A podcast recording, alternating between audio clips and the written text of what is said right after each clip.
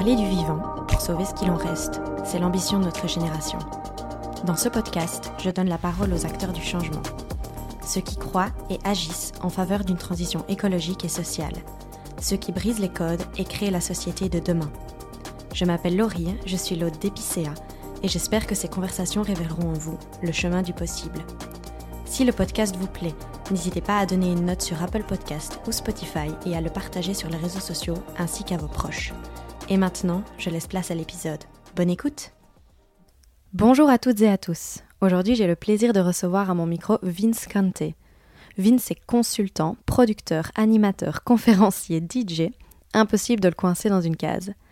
Vince a notamment fondé Limite, le média qui aborde les thématiques englobant les limites planétaires. Avec Vince, on a parlé de son parcours tellement atypique, qui force d'ailleurs le respect, de ses remises en question constantes et de son militantisme grandissant. J'espère que cet épisode vous plaira autant qu'à moi. Bonne écoute. Bonjour Vince et bienvenue sur le podcast. Je suis ravie de te recevoir aujourd'hui. Ah, salut Lo, merci pour, de m'avoir invité. On est bien, on est posé. Merci pour l'eau. Euh, L'autre l'eau. L'eau dans le verre. Exactement, c'est cool. Je suis ravie de t'avoir ici. Euh, alors, je t'ai un peu stalké sur LinkedIn avant de commencer. Et en ah, fait. Euh, you saison 5. Ouais, et euh, waouh, je me suis dit, mais ce gars a eu 60 vies. c'est dingue, je sais pas comment tu as réussi à faire tout ça. Du coup, on va faire un peu marche arrière avant que tu sois à fond vraiment dans les limites planétaires, l'écologie, etc. Mais mhm. vraiment, euh, on va retourner vers l'IEX, je pense, euh, quand tu as fait euh, des études en communication, où tu étais, je pense, pas du tout porté sur les sujets écologie, environnement, limites planétaires, me semble-t-il, à l'époque. Ah, vraiment pas du tout. C'était quoi ton quotidien à l'époque? C'était quoi la vie de Vince? Voyage. j'avais, j'ai toujours rêvé de voyager. J'avais envie de voyager. je voulais être Tintin quand j'étais petit. Ah, drôle d'inspiration. Bah, euh, après, c'était Son Goku, donc c'est un peu plus difficile à atteindre. Euh, non, je, ouais, je voulais être Tintin parce que. pas Tintin au Congo, bien sûr, mais je voulais être Tintin dans la mesure où il voyageait dans le monde, il avait des aventures incroyables et il allait vraiment dans d'autres civilisations. J'utilise vraiment ce terme, hein, d'autres sociétés. Aujourd'hui, bon, maintenant tu voyages dans le monde, c'est la même civilisation partout, c'est la même, quasiment la même culture macro partout. Euh, c'est voilà, donc euh, et puis te dépayser, tu rentres dans un système très capitaliste, très construit, très fake, très faux. Mais avant, par le passé, moi je me suis dit, ah, j'ai envie de visiter le monde vraiment comme ça. Et donc j'ai fait des études de tourisme et après j'ai été à, l'IEX effectivement parce que je me suis dit, tiens, ce serait trop cool que je, bah, je fasse du journalisme et que je raconte ce qui se passe dans le monde. Je voulais être reporter.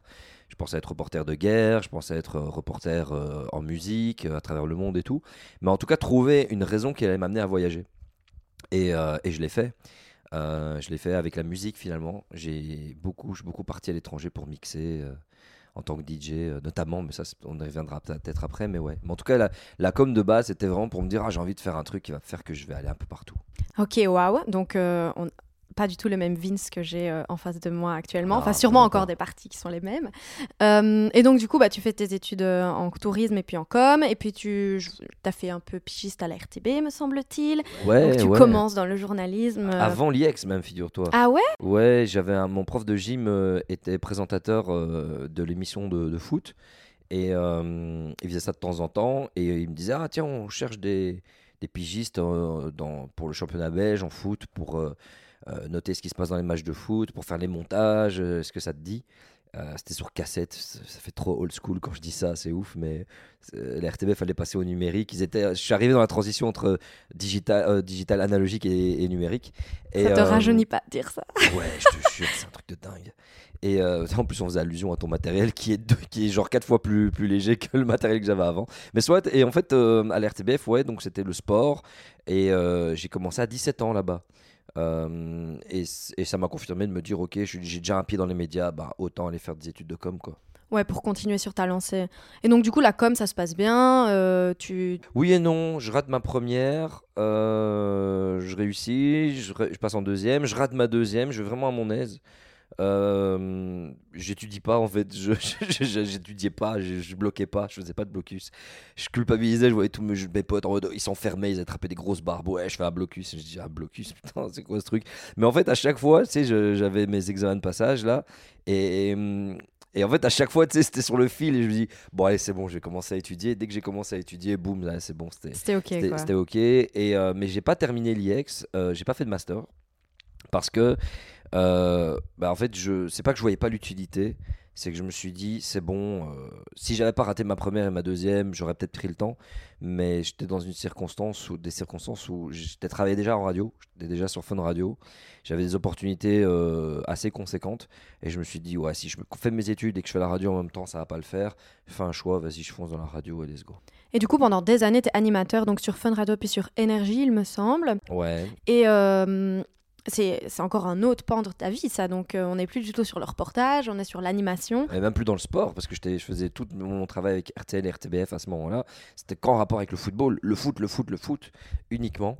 Et, et là, euh, ouais, c'est plus de. Quand j'arrive sur Fun, c'est des émissions hip-hop de base. Moi, j'adore le hip-hop, j'adore le rap, et donc je faisais que ça. Je me suis dit, euh, tu sais, comment est-ce que je peux faire en sorte de, de, faire ce que j'ai envie de faire, de ce que, faire ce que j'aime. Euh, pas ce que j'ai envie de faire, mais ce que j'aime, c'est le rap et la, et la, musique en général. Et je me suis dit, ah, j'ai envie de faire des émissions là-dedans. Et donc j'avais mon émission rap euh, qui s'appelait Keep It Real. Et puis j'avais mon émission électro qui s'appelait Keep It Club. Euh, et puis après, je suis passé en libre antenne, effectivement, où là, c'était tous les sujets, c'était tous les soirs. Et ma première saison, d'ailleurs, a été très complexe. C'était 2010-2011, je crois, parce que je faisais un 7 sur 7. C'est-à-dire que j'étais en radio du lundi au lundi. Du dimanche au jeudi, je faisais la libre antenne. Le vendredi soir, je faisais mon émission de rap. Et le samedi soir, je faisais mon émission euh, électro. Donc tu passais comme un dingue. Ouais, pendant une année comme ça, j'ai été à fond. Je, voulais... je partais du principe que je devais encore acquérir l'expérience. Et je voulais être sûr de pouvoir maîtriser plein de formats différents en radio pour, être, pour me dire que si demain, j'ai pas quel que soit l'âge que j'ai, j'ai besoin d'un format en radio ou qu'on me demande quelque chose, ça, je le claque des doigts et je sais le sortir. quoi. Et donc, tu étais DJ en même temps ou ça, ça vient après euh, le fait ça que vient tu après. Ça vient après par, par frustration, figure-toi. J'adore la musique, je suis MC parce que bon, tu es animateur radio, on te sollicite dès que tu as une petite notoriété et encore, j'étais MC avant même d'avoir une notoriété. Euh, on te passe un micro en soirée, tu as des potes DJ, ah, vas-y Vince, tiens, prends le micro bah, t'essayes un peu, t'imites un peu ce que t'as déjà entendu, puis tu dis, ah tiens, euh, euh, je vais taper quelques petits mots en anglais, et tu vois que les gens qui réagissent, tu dis, ah c'est cool, et donc le MCing est venu très vite, euh, en anglais, français, et, et j'étais très frustré, parce que j'étais à côté de DJ qui ne sentait pas le public, qui n'interagissaient pas avec le public, qui étaient trop coincés dans leur bulle, et, et, et qui imposaient leur choix, ce qui n'est pas mauvais en soi, mais qui qui, qui ne voulaient aller pour, eux la soirée c'était pas les gens c'était eux-mêmes et ça me frustrait beaucoup parce qu'on n'arrivait pas à atteindre des paroxysmes en soirée où vraiment tout le monde s'ambiance, danse, chante, qu'il y a vraiment cette connexion, cette énergie.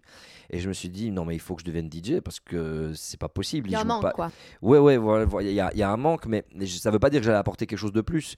Mais j'étais frustré parce que je n'étais pas au contrôle à 100%. Et comme j'avais acquis beaucoup d'expérience en côtoyant des DJ très très doués, ben forcément, je voyais directement quand j'étais booké un peu à gauche à droite les lacunes. Et je me suis dit non, tu peux pas être. En fait, si tu es MC pour un DJ qui fait ça mal, ben, le problème c'est que le public part du principe que c'est ta faute. Toi en tant qu'MC, après on vient de dire ouais ta soirée elle est nulle, ouais Vince t'es éclaté ce soir et tu dis mais c'est pas moi qui mic qui met la musique, ouais mais c'est toi qui ambiance. je dis ouais mais c'est difficile d'ambiancer sur des sons euh, que vous connaissez pas quoi c'est, on n'y arrive pas ça doit être une alchimie et à ce moment là bah, j'avais mes platines à la maison et je me suis dit vas-y et j'ai appris en 24 heures à mixer parce que grand flemmard que je suis euh, y a, j'ai, été booké pour une soirée c'était en 2013 et cette soirée en fait 2012 euh, pardon c'était en 2012 et cette soirée, on me dit, on met mon nom tout de suite en tant que DJ. Et moi, je dis, mais attends, je sais pas encore faire en soirée. ah, mais c'est bon, c'est trop, c'est fait. Tant pis. et moi, j'ai une pression tous les jours, j'y pense. Je dis putain, il faut que je mixe, il faut que je mixe, il faut que je mixe, il faut que j'apprenne, il faut que j'apprenne. Mais je, je, grattais un petit peu, quoi. Mais j'avais pas de set prévu et prêt pour mixer en soirée. Et, euh, et je crois que je suis à 24 heures de la soirée. Et je me dis, bon, ok, on y va. Et pendant 24 heures, j'ai charbonné pour préparer un show, pour bien réfléchir à mes trucs et machin. Et au final, bah, quand j'ai fait, bah, ça, ça a coulé. Et donc, je m'étais mis beaucoup de pression inutilement. Et, euh, tu fonctionnes à la dernière minute, toujours? Pas toujours. Euh, ça dépend ce que c'est. Quand c'est quelque chose que je ressens au fond de mon cœur, oui, parce que je trouve que c'est là qu'il y a le meilleur rendu. Euh, lorsqu'il s'agit de quelque chose qui est plus sur la, longueur, la durée, tu vois, par exemple, mixer, euh, je n'étais pas sûr de faire une carrière de ça. Je me suis dit, je vais faire un one-shot, on va voir ce qui se passe. J'ai fait le one-shot, c'était génial. Je me dis, ok, là, je vais quand même travailler plus sur la longueur et j'ai plus développé l'idée. Mais si demain, tu me dis, ouais, Vince, il y a une opportunité de malade, je vais pas réfléchir à comment je dois le faire, je vais y aller, je vais le faire. Et si ça m'a plu, si ça m'a pas plu, en fonction de ça, je regarde si je prépare mon cerveau en quelque sorte à devoir planifier euh, ça sur la longueur. C'est le, me- c'est le meilleur exemple avec Limite. Limite, c'est je fonce dans le tas. Et j'ai vu Janko, on a fait une vidéo, on a foncé dans le tas. Il n'y avait pas de réflexion, je savais pas ce que j'allais lui dire avant, on a juste foncé dans le tas. Et ensuite, bah, ça a- il y a eu des résultats, une demande, ah, bah, on va planifier. Dingue, et ça marche super bien. Enfin, en tout cas, moi j'apprécie beaucoup tes vidéos. Et donc, du coup, ouais, t'es es lancé là dans le grand bain euh, de la musique euh, et tu fais ça pendant des années et là tu vis la grande vie quoi. Bah, la grande vie, c'est- relatif. Euh, c'est relatif quand tu es en Belgique, c'est-à-dire que je suis pas une star non plus. Je suis une personnalité locale. La Belgique francophone, pour moi, c'est totalement local. Et euh, alors oui, il y a des gens qui te reconnaissent dans la rue. Oui, on va- on- y avait de la folie devant les écoles, etc. C'était une période, en tout cas avant les réseaux sociaux, ou en tout cas avant les réseaux sociaux dans le téléphone, euh, qui faisait que bah, les jeunes n'avaient pas des masses de choix, ils avaient juste un truc, ils se disaient, ah bon, on va écouter Vin, c'est tout. Et euh, bah, c'est- une vie euh, de, de, de privilège immense.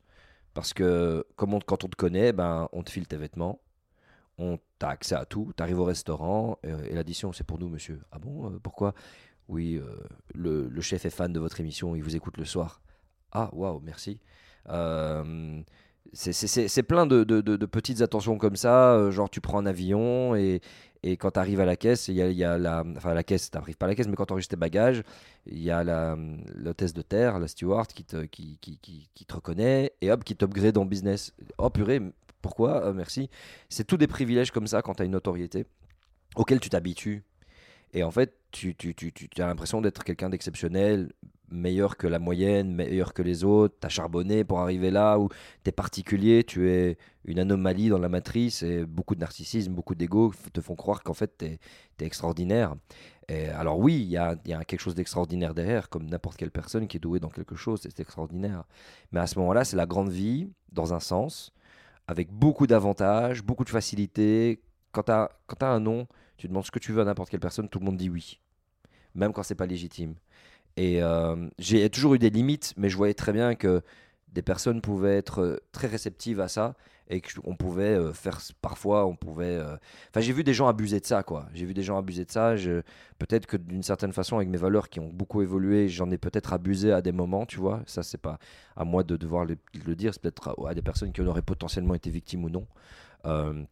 Genre de me dire ouais je sais que lui il va me filer gratos je vais y aller il va me filer des trucs gratos tu vois mais euh, ça déconnecte complètement de la réalité de la réalité de monsieur madame tout le monde.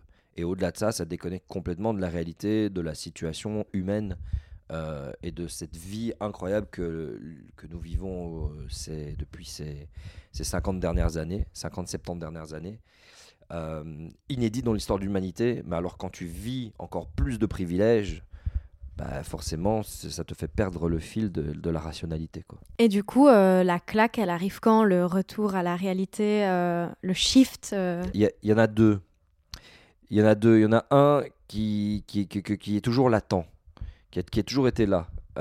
C'est celui de mon enfance au Sénégal. Alors, j'ai pas vécu au Sénégal, j'y allais en vacances. Euh, mon père m'y amenait souvent.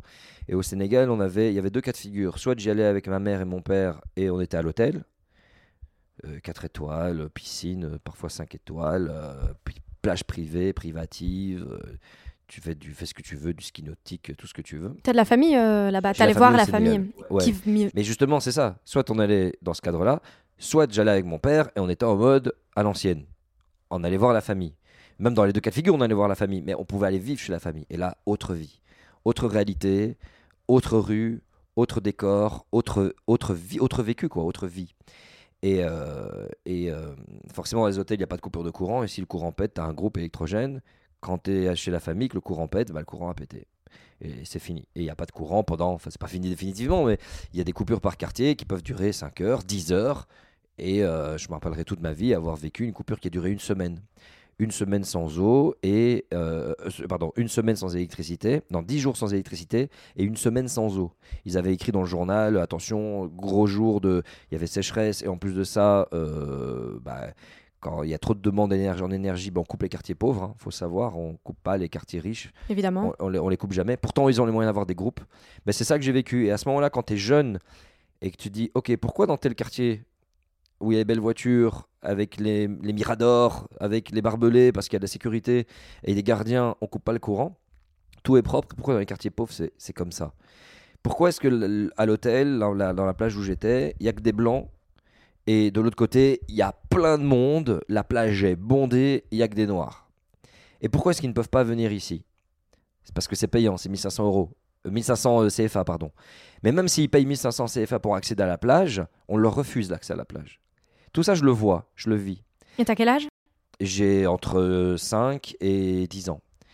Et je le vis chaque année, cette disparité. Je reviens en Belgique, je vois la différence nord-sud. Et quand je pose des questions à mes professeurs, ou à ma mère, ou à, ou à ma grand-mère, ou même à mon père, la réponse commune est les Sénégalais sont bêtes, l'Afrique est bête, ils n'ont pas réussi à se débrouiller depuis la fin de la colonisation. Moi, ma mère, mais ma mère disait, oh, tu sais, ils pensent différemment que nous. Hein.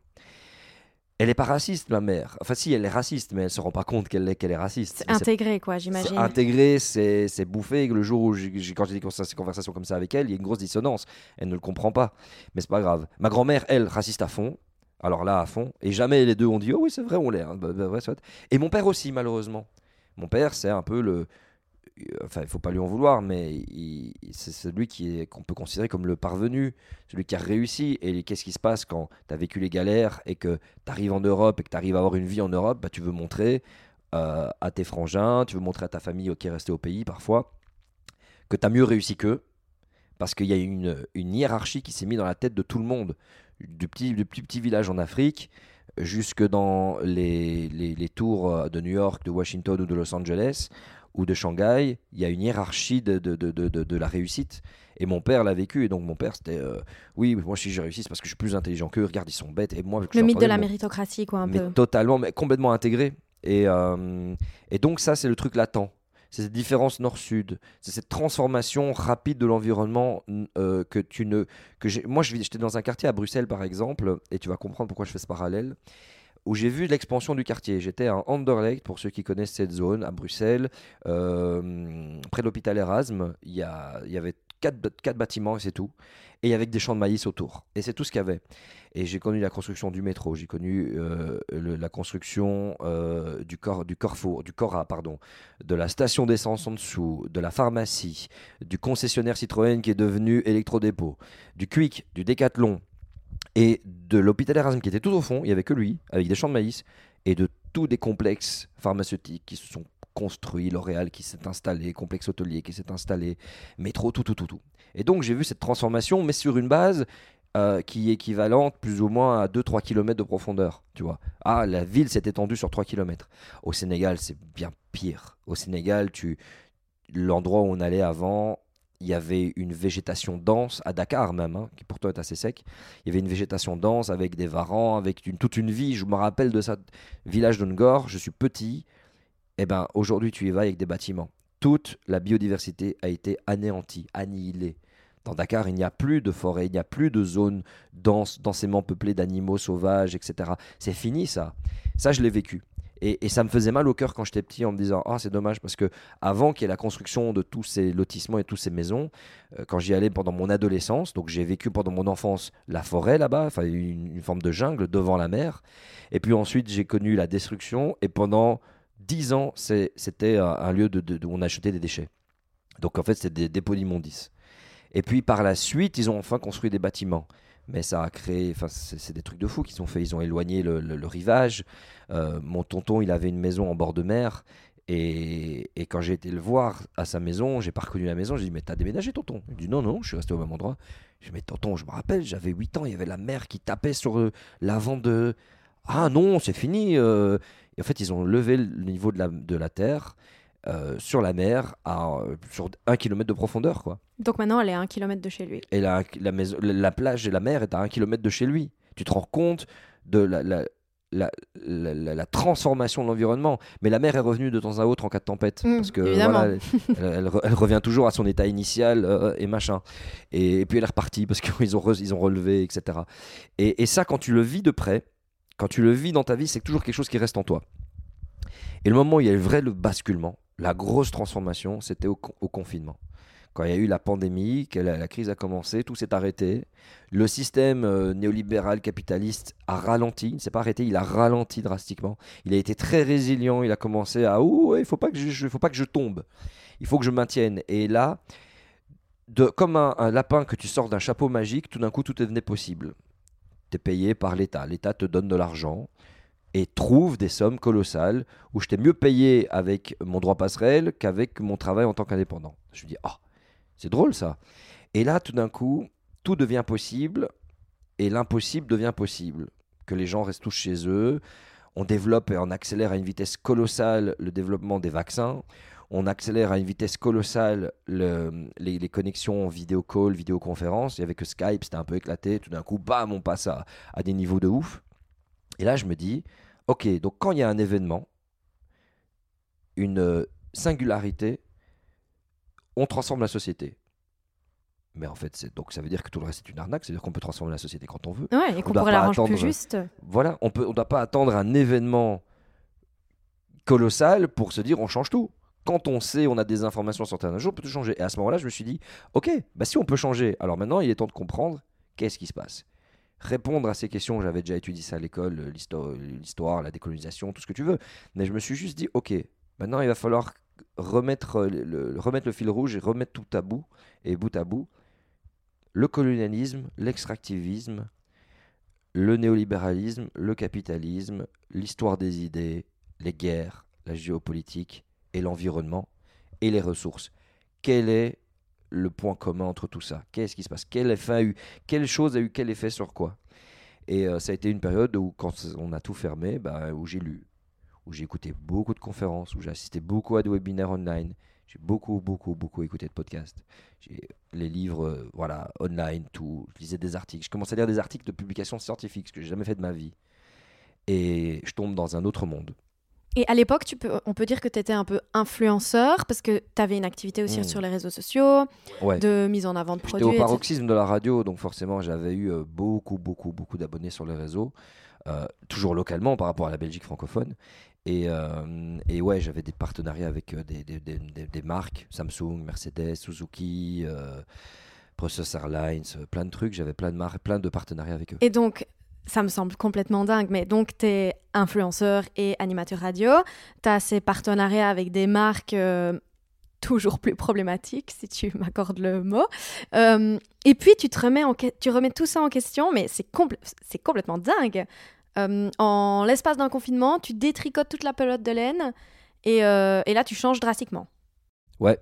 En fait, tu comprends quand tu as creusé les, problématiques de l'Anthropocène euh, aujourd'hui, euh, d'ailleurs qu'il faut politiser le plus vite possible, parce qu'on a souvent tendance à regarder les choses plus par rapport à ouais, euh, le changement climatique, ah, les fonds de de biodiversité, les limites planétaires. Non, c'est de remettre nous, de regarder nous dans un miroir en disant nous, notre impact sur le monde. Et donc, c'est vraiment l'Anthropocène que j'ai creusé. Donc, ça allait beaucoup plus loin jusque le changement climatique. C'est ah, mais l'humanité a déjà changé le climat. L'arrivée de Christophe Colo- Colomb a eu un impact sur le climat de façon indirecte sur, euh, sur les peuples autochtones qui ont été massivement démolis par les pandémies que nous avons ramenées, enfin que nous, l'Europe a ramené.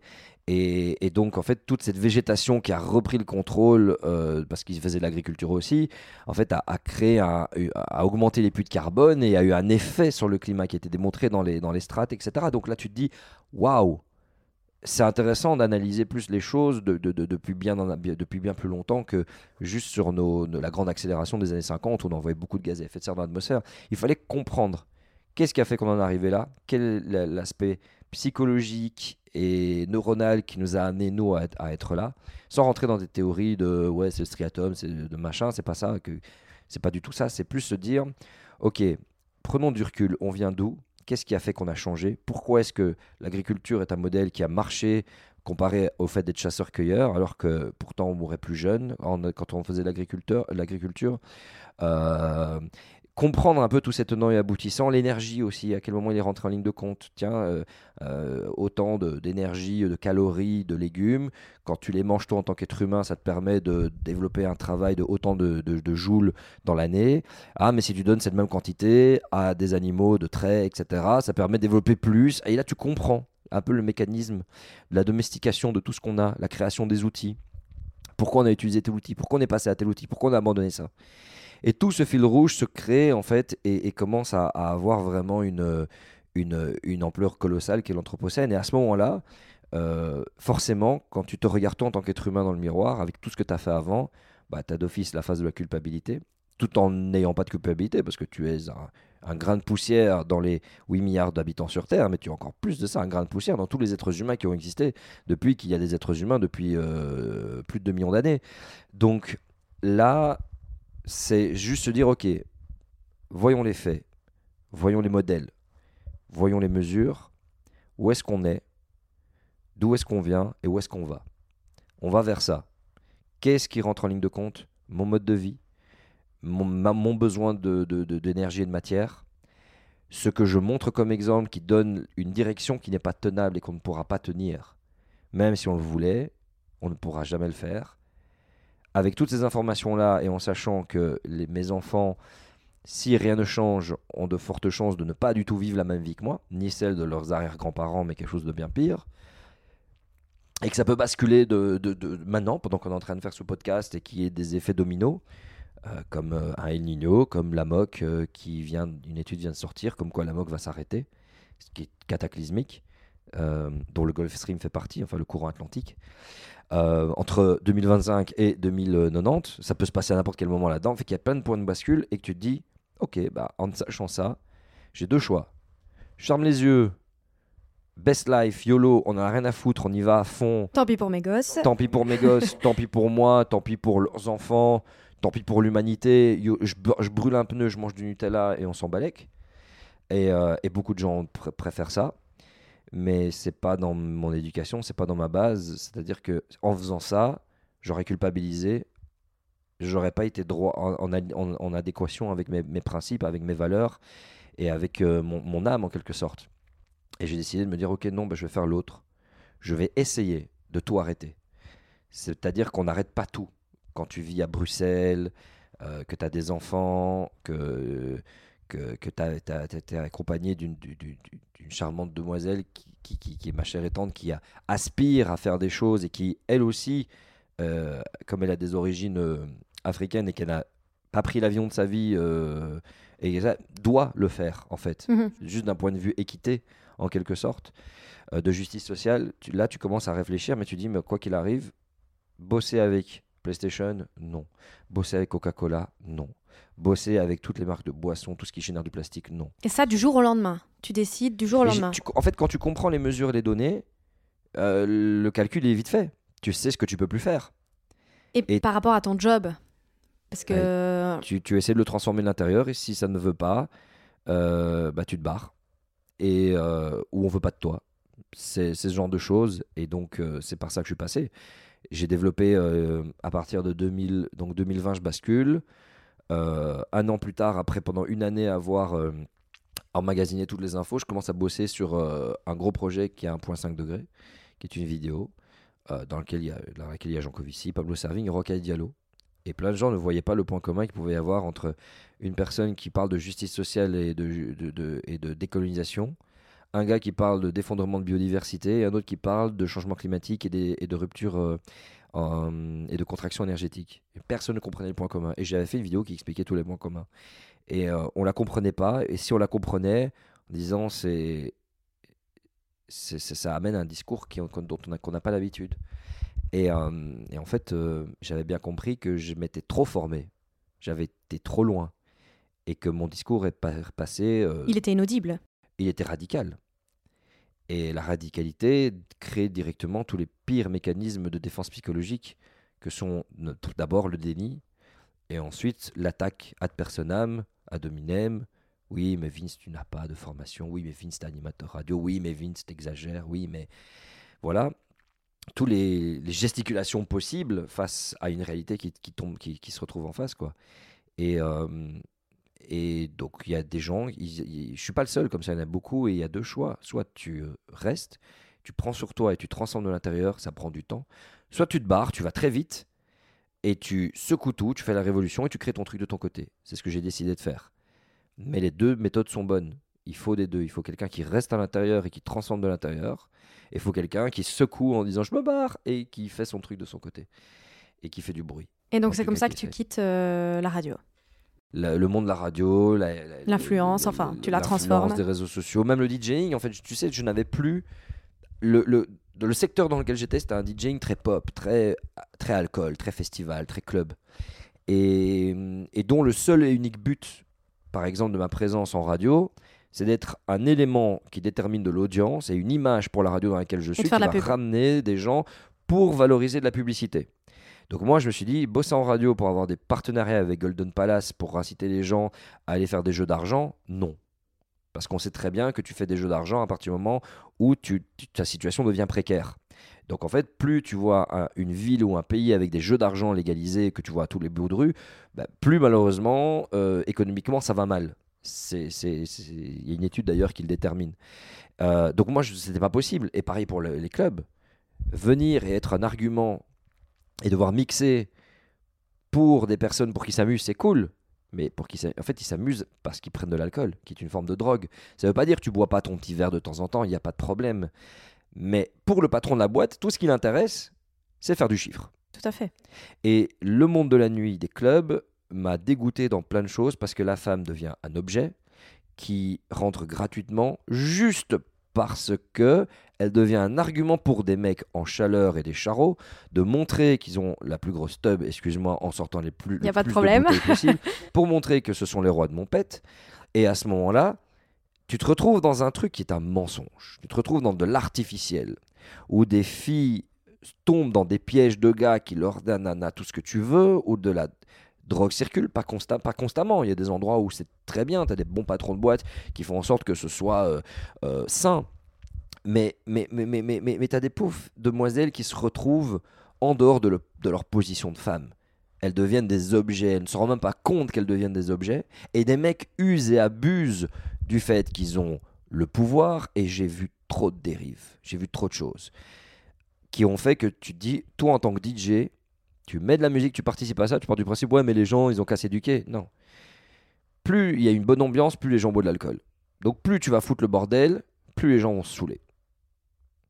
Donc en fait, plus tu participes à ce qui détériore leur écologie intérieure, plus tu participes à... Alors il y en a qui vivent bien, l'alcool là-dedans, qui ont l'alcool joyeux, mais il y en a qui ont l'alcool sombre. Et, euh, et ce modèle-là, ultra capitaliste, ils s'en foutent, ils veulent juste du cash, il faut que l'argent rentre, l'argent rentre, l'argent rentre, l'argent rentre. Et en pire, c'est que c'est de l'argent au noir. Quand tu arrives et tu demandes une facture, oh, ça râle, oh mais non, euh, nanana. Euh, alors du coup, tu demandes de, de- de- tu, dois, tu dois suppléer pour avoir ta facture, et, et c'est de l'argent cash, et l'argent cash, de ce que j'ai pu voir dans ce milieu-là, ça, j'ai vu des patrons de boîtes qui se prenaient pour des mafieux, quoi. Ah ouais. Ouais, et ça m'a dégoûté. Donc le DJing aussi, je l'ai arrêté. J'étais pas à mon aise. Hon- Le jour où j'ai vraiment eu mon, mon, mon éveil, j'avais ja- jamais parlé de ça. C'est le jour où euh, Weshden est venu dans une boîte qui s'appelle le Mirano. J'étais le DJ principal de la soirée. Euh, déjà des soirées qui s'appelaient Fuck Me I'm Student, tu vois. euh, Ah. Déjà, juste le Juste terme le titre, ça va pas quoi. qui vient de David Guetta, Fuck Me I'm Famous. Hmm. Donc déjà, en plus de ça, mais soit, enfin tu vois, c'est le côté très euh, tendancieux, très addiction, très, euh, très, euh, voilà, il n'y a pas de limite quoi. Et, euh, et je me sentais plus bien là-dedans, parce que forcément, quand tu as ton éveil écologique, tu, tu, tu, tu, comprends et tu vois les, les problèmes dans chaque, dans chaque chose. Tu vois ce qui incite à des, des, des- comportements dangereux, etc. euh, ou qui font qu'on continue ce système-là. Et quand tu as Weshden qui monte sur la scène et que tu vois tous ces jeunes qui, se tout, qui filment tous avec leur téléphone, au lieu de vivre le moment. On s'en fout que la musique de Weshden t'aimes pas. C'est pas, c'est pas, c'est pas le, le truc de Weshden. Ça aurait pu être Weshden, ça aurait pu être Ryan Kabura, ça aurait Tout pu être oui, Tipili. C'est pas ça le problème. Le truc, c'est que les gens prennent leur téléphone, ne vivent pas le moment, le vivent à travers leur écran. Pourquoi? Pour montrer aux autres qu'ils étaient à quelques mètres de l'artiste. Donc en fait, on, est dans, on, on rentre dans un truc où tu ne, tu ne vis plus pour toi, tu vis pour devoir démontrer aux autres personnes. Pour courir derrière les likes, derrière les abonnements, derrière la fame et derrière le fait de vouloir percer autant que la personne qui est devant toi. Parce qu'aujourd'hui, tout ce qui compte, c'est de devoir percer. Et je dis non, c'est, tout ça n'est qu'artifice. Et quand tu connais la situation et tu sais vers quoi on se dirige, tu te dis mais c'est perte de temps d'être ici. J'ai mieux à faire. Moi, je Et pourrais mettre ma pierre à l'édifice. Ouais, et tu sais quoi, j'avais même fait un truc, je me rappellerai, je dois peut-être avoir la vidéo quelque part, je revenais de la COP 27, COP 26, je revenais de la COP 26 quand j'ai eu cette soirée. Et je me rappelle, j'avais coupé le son et j'avais dit, parce que je sais comment ça se passe dans les soirées, j'ai dit s'il vous plaît, les gars, si vous voyez quelque chose qui va pas dans cette soirée, une fille qui ne sent pas bien, protégez-la. S'il y a un gars qui déconne, ne laissez rien passer, appelez la sécurité, je dis ça. On entend. Et après, je dis, et je reviens de la COP26. Vous connaissez la COP26 Ouais, bouh, bouh. C'est des jeunes, hein. Ils ont 18 ans, euh, tout ce que tu veux. Bouh, je dis voilà, la COP26, on parle de climat. Les gars, l'avenir, il est sérieux. Engagez-vous politiquement. Ne laissez pas passer ça. Je dis ça en club, au Mirano. Et on t'a dit quoi après? Ah, ça crie dans tous les sens. Ils calculent, captent pas. Il n'y en a aucun qui a capté. Même t'as- t'as- après, tu as le, le gars de la soirée qui me dit Vince, franchement, les histoires climatiques, euh, écologie, il faut laisser ça en dehors, c'est autre chose. Je, fais, je le regarde, je fais non, c'est pas autre chose. Ton business. euh, Il fonctionne pas un monde à plus 4, quoi. Exactement. C'est, je dis, tu te rends pas compte, mec. Et le gars est dans son déni. Et en fait, je sais que j'ai créé beaucoup, j'ai beaucoup dé- déstabilisé beaucoup de gens dans mon entourage. Parce que j'ai tellement été radical. J'ai tellement. Je suis tellement passé de l'autre côté que ça a confronté les gens face à une certaine réalité qu'ils ne voulaient pas voir. Et j'avais beau leur expliquer, je crois ce qui leur a dérangé, parce que mon entourage s'est effrité comme neige au soleil, jusqu'à des disputes, jusqu'à des, des- des- des- pertes totales de, soit de confiance, soit de, de relations euh, professionnelles ou amicales. C'est parce que j'ai tellement décidé d'être euh, dans ma vérité que j'ai compris que quand quelqu'un est dans sa vérité, et dans une vérité totale, mais qui dépasse la vérité qu'il croit lui-même, mais qui, qui est une vérité qui est actée par euh, les plus hauts niveaux de preuves scientifiques, et qui sont démontrées, et que la personne prend ce discours-là et dit les gars, c'est comme ça, il faut arrêter de se voiler la face, ça dérange les autres.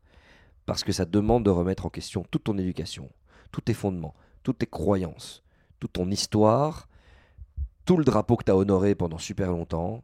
Ça demande de rechanger toute ta vision du monde et ça déstabilise profondément. Ouais, ben, j'imagine bien. Surtout en, en si peu de temps, le shift que tu as fait en si, en si peu de temps.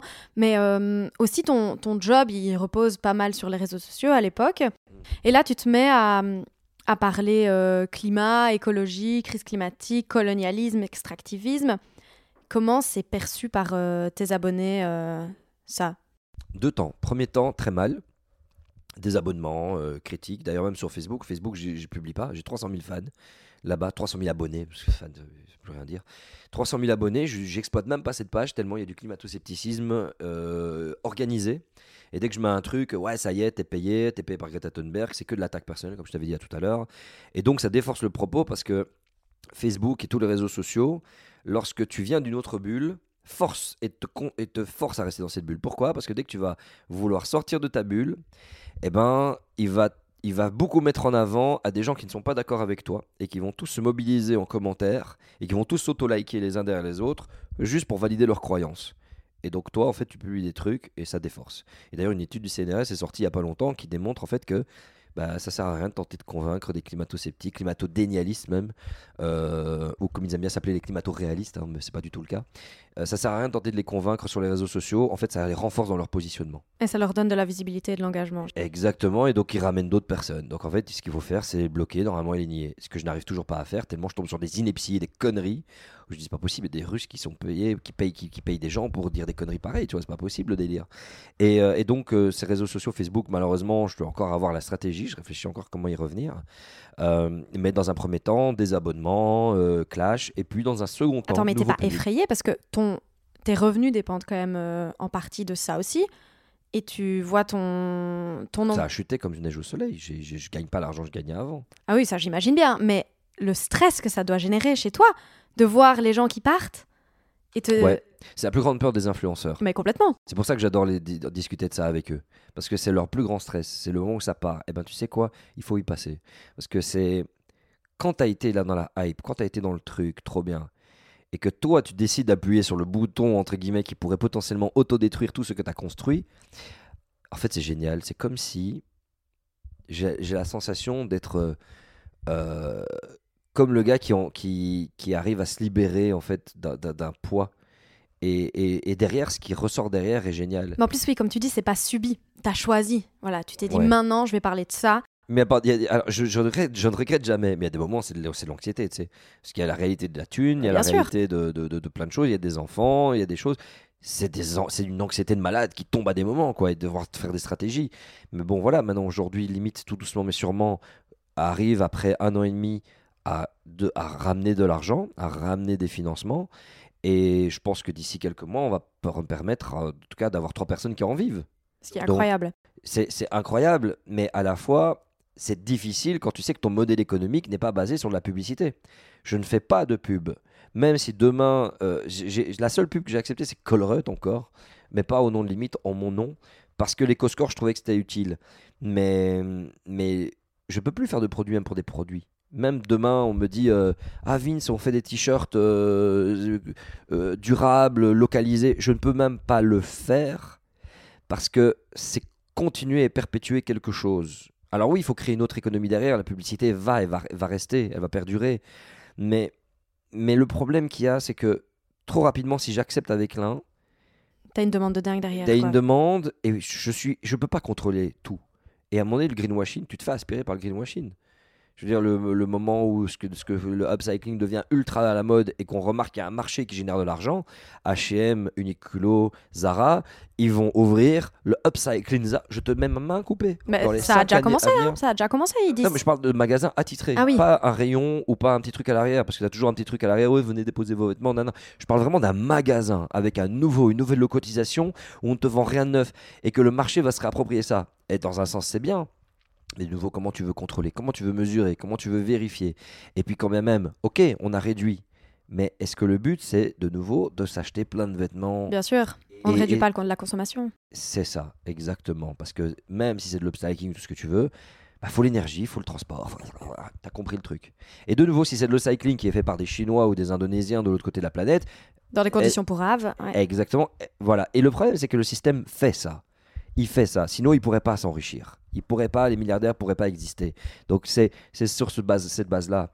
Mais alors du coup, moi, je suis dans un principe où je me dis limite, la publicité, c'est compliqué. Et on essaie de partir dans un modèle sans pub, plus d'éducation. Mais c'est pas là-dedans qu'on se fait du, du cash. Ce qui me fait bien sourire parce que sur les réseaux, on m'attaque beaucoup en me disant euh, ah ouais, euh, ça y est, t'as trouvé ton ton fonds de commerce, ton business model. Je dis bah les gars, si vous saviez à quel point un Ça rapporte pas tant que ça, ouais, clairement. Mais du coup, on va faire un peu marche arrière parce qu'on parle blindé de limites là. Euh, quand c'est au même moment, donc euh, tu as ton switch et là tu te dis je vais créer limite ou ça vient après? Alors je Et qu'est-ce que c'est limite? Parce que moi je sais, mais euh, peut-être que nos Ouais, auditeurs auditrices ne savent Bah, pas. rapidement, c'est une plateforme média qui a pour vocation de vulgariser les enjeux autour des limites planétaires et de l'Anthropocène. Dans les limites planétaires, il y en a 9. si on retire la couche d'ozone, il y en a 8 qui est partiellement réparée. Euh, L'idée, c'est de vulgariser, de comprendre les enjeux géostratégiques, géopolitiques, de ressources, d'énergie, de, cha- changement climatique, de, voilà, de vers quel monde on est en train de se diriger et quelles sont les multiples possibilités, et tout en gardant la justice sociale et la justice climatique en son sein. Donc en fait, avoir des conversations pour que l'humain et le vivant deviennent la préoccupa- préoccupation primordiale. Les humains, quels qu'ils soient, quel que soit l'endroit où ils naissent. Pas euh, Bernard Arnault ou Bolloré ou des trucs dans le genre, quoi. Ou Musk ou Zuckerberg. Et, euh, et donc c'est ça limite. Et alors c'est particulier, c'est-à-dire que lorsque j'ai compris tout doucement mais sûrement ce qui est en train de se passer, euh, j'ai fait de la- des médias et de la radio toute ma vie. Je me suis, le premier truc que je me suis dit, c'est comment je me débrouille là-dedans. Qu'est-ce que je fais?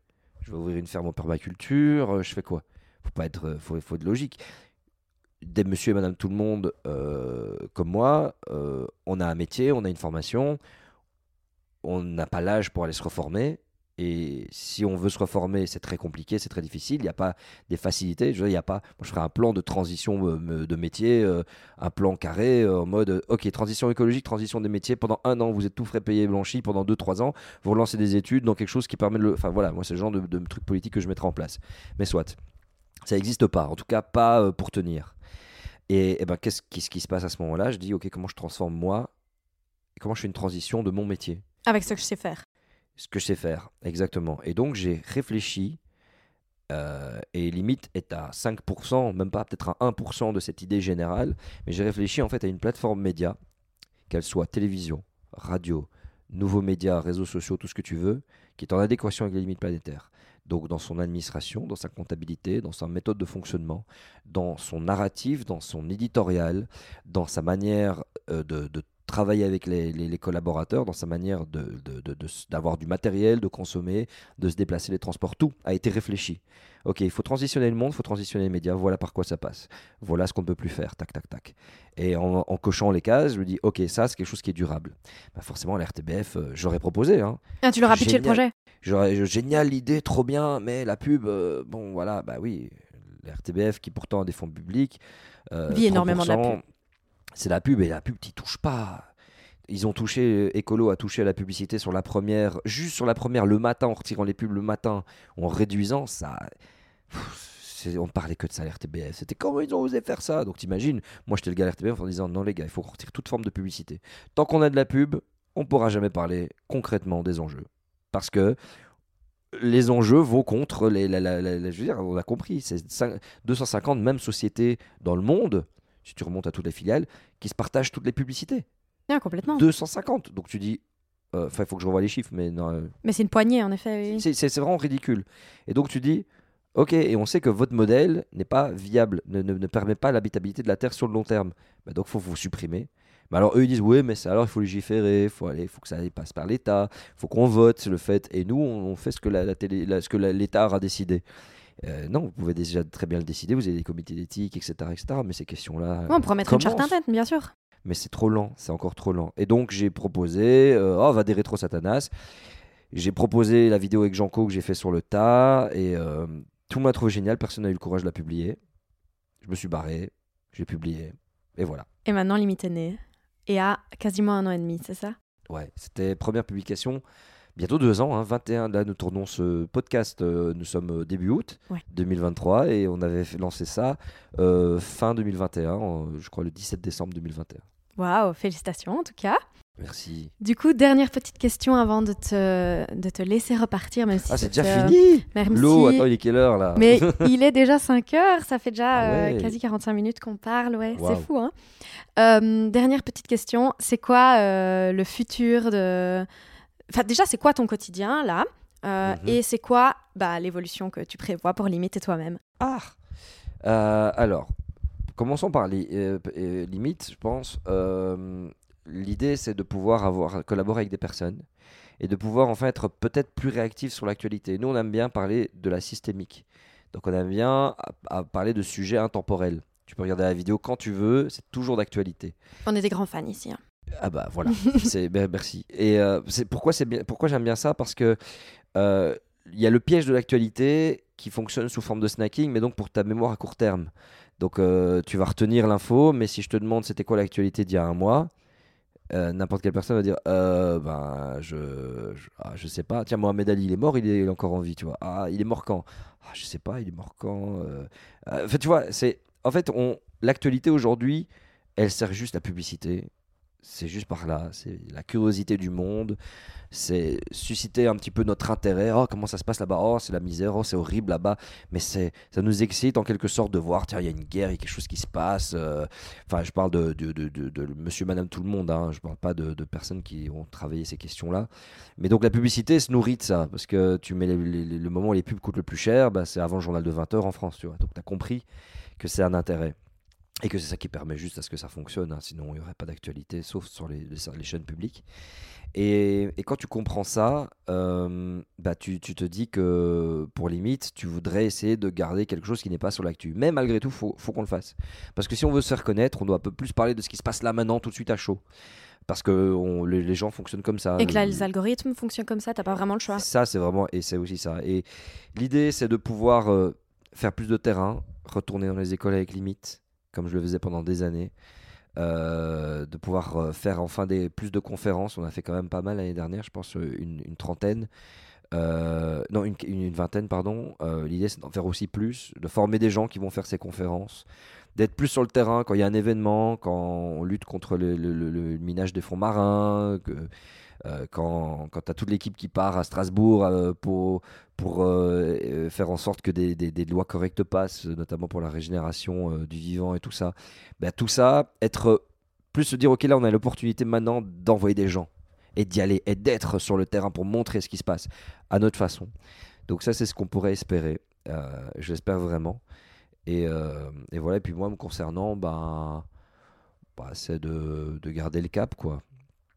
De garder le cap, de- d'essayer aussi d'être là pour les, je pense, pour les enfants et, et être là pour les personnes qui ont besoin de moi. Bah écoute, c'est déjà incroyable tout ça. Et c'est ce que, c'est ce que je te souhaite. En tout cas, c'est ce qu'on te souhaite. Je crois que le, le vrai kiff, hein, le vrai kiff, c'est que limite, on fasse notre truc. On veut pas être trop gros, on veut pas être trop petit. On veut du tout, on veut être juste essayer de trouver le, le juste milieu et et que ça nous permette juste de vivre et qu'en nous permettant de vivre, ben, on peut à ce moment-là vraiment vivre et se dire ok, on veut partir au Sénégal. Je suis d'origine sénégalaise avec la famille. On va se dire ah bah là, vu comment fonctionne notre truc, eh ben, on peut prendre le temps d'y aller à notre aise, en vélo. Ça prend du temps, mais le, fait, Ce serait le faire, incroyable. le faire tout doux. En fait, c'est moi, je pense que l'idéal que j'essaie d'atteindre, c'est d'avoir une vie où on peut prendre le temps d'aller quelque part et de vivre le voyage, de vivre l'instant présent, sans que l'argent devienne une pression. Et soit je deviens millionnaire, mais alors j'aurais foutu de la merde et je me donnerais bonne conscience, ça marche pas. C'est réduire, ralentir drastiquement le niveau de vie et gagner ce qui permet et essayer de s'arranger avec ça. C'est l'idéal. J'ai encore beaucoup de choses à apprendre, j'ai encore beaucoup de, choses à construire, de travail à faire personnel et, voilà. Mais en tout cas, euh, ouais, j'essaie j'essaie de prendre cette direction-là et, et voilà. Bah, merci. hein. Je- Bah, C'était incroyable, c'est un parfait mot de la fin en tout cas. Bah, merci beaucoup Vince d'être venu au micro d'Épicéa et à bientôt.